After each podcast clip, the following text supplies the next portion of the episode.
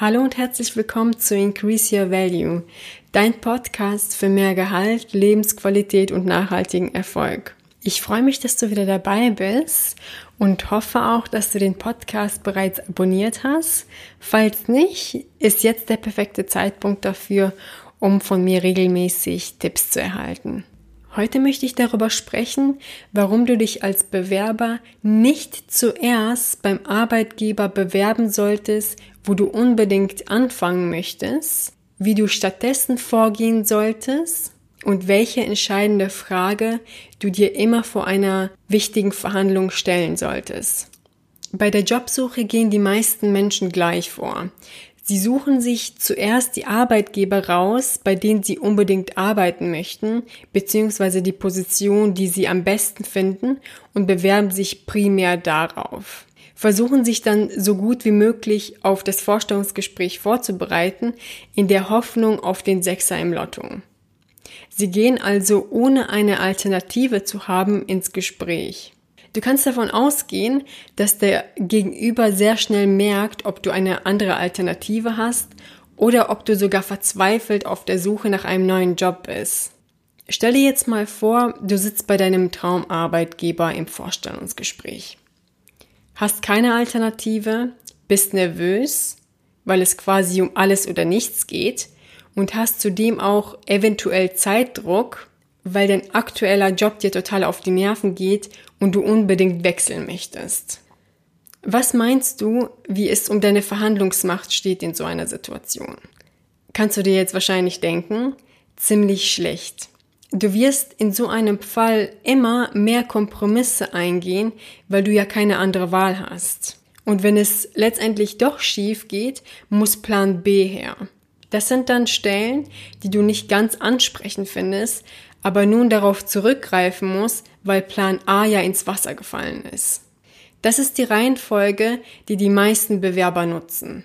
Und du solltest wissen, dass je größer der Zeitdruck bzw. der Leidensdruck beim aktuellen Arbeitgeber ist und du in einem Vorstellungsgespräch sitzt, wo du keine Alternative hast, desto höher ist die Wahrscheinlichkeit, dass du aus Not ein Angebot annimmst, wo du langfristig von vornherein nicht glücklich wirst. Also verlieren im Grunde beide Seiten, der neue Arbeitgeber und du ebenfalls. Langfristig gesehen jetzt. Grundsätzlich solltest du also immer schauen, dass du nicht erst anfängst, dich zu bewerben, wenn das Fass schon am Überlaufen ist, sondern viel früher. Wenn du also merkst, dass sich das Ganze beruflich nicht so weiterentwickelt, wie du es gerne hättest, solltest du anfangen, dich umzuschauen. Du musst das erste Angebot ja nicht annehmen. Wenn sich die Situation im Laufe der Zeit verbessert, brauchst du ja auch gar nicht wechseln. Wichtig ist einfach nur, dass du dir die Alternativen schaffst, um rechtzeitig abzuspringen, wenn es notwendig sein sollte. Ich empfehle bei Bewerbungen komplett anders herum vorzugehen.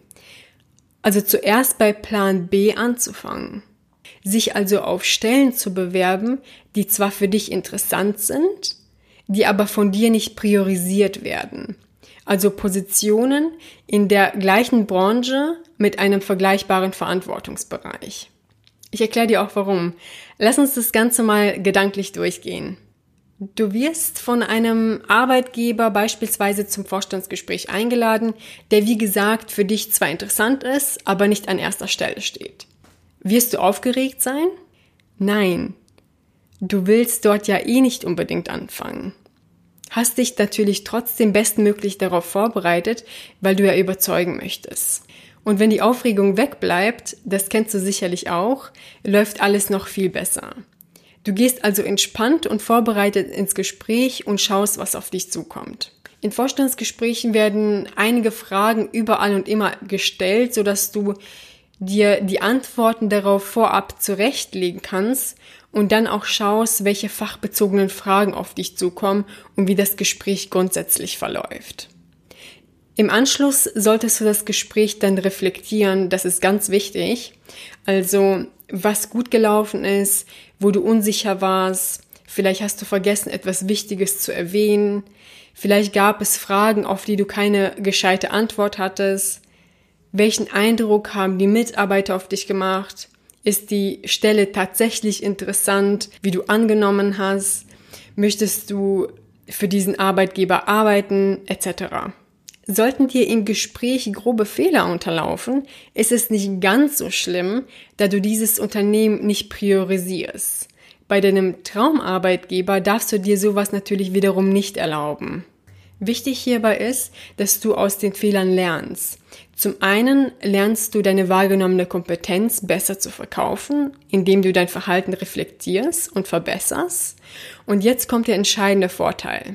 Idealerweise überzeugst du den Alternativarbeitgeber, sage ich jetzt mal, und verhandelst ein gutes Gehalt mit den für dich passenden Rahmenbedingungen. Du schaffst dir also Alternativen, bevor du zu deinem Traumarbeitgeber gehst. Und mit der besten Alternative gehst du zu dem Arbeitgeber, wo du unbedingt arbeiten möchtest. Das ist das sogenannte BATNA. BATNA ist ein Akronym und steht für Best Alternative to Negotiated Agreement. Also die beste Alternative zu einer ausgehandelten Einigung. Die eigene Bettner zu kennen bedeutet natürlich Arbeit und die Bereitschaft, sich wirklich kritisch mit sich selbst auseinanderzusetzen.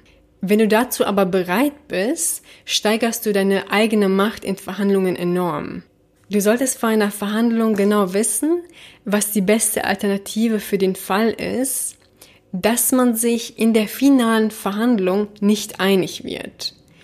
Und oft ist es tatsächlich so, dass genau diese Alternative am Ende dazu führt, dass man sich doch einig wird. Wie gesagt, mit der besten Alternative gehst du ins Vorstandsgespräch zu dem Arbeitgeber, wo du unbedingt anfangen möchtest. Wirst du hier aufgeregt sein? Nee, sehr wahrscheinlich nicht, denn du hast ja eine sehr gute Alternative, falls es nicht klappen sollte okay, vielleicht wirst du trotzdem ein bisschen aufgeregt sein, weil du ja unbedingt dort arbeiten möchtest. Doch durch das bereits vorhandene Angebot, welches dir vorliegt, wirst du gelassener, selbstsicherer und selbstbewusster auftreten.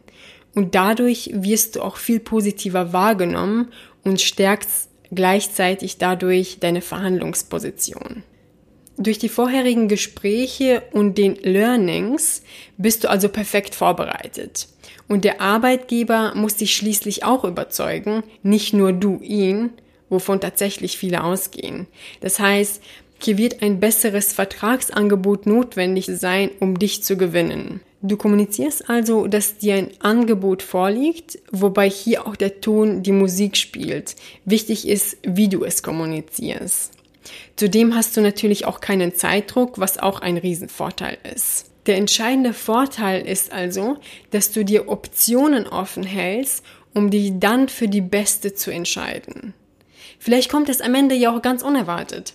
Vielleicht ist der zu Beginn eher unattraktive Arbeitgeber nach ein oder zwei Gesprächen ganz interessant geworden und der Traumarbeitgeber ist doch nicht so toll, wie du dachtest. Für wen du dich aber letztendlich entscheidest, liegt in deiner Hand. Und der Vorteil liegt bei dieser Vorgehensweise auch beim Arbeitgeber.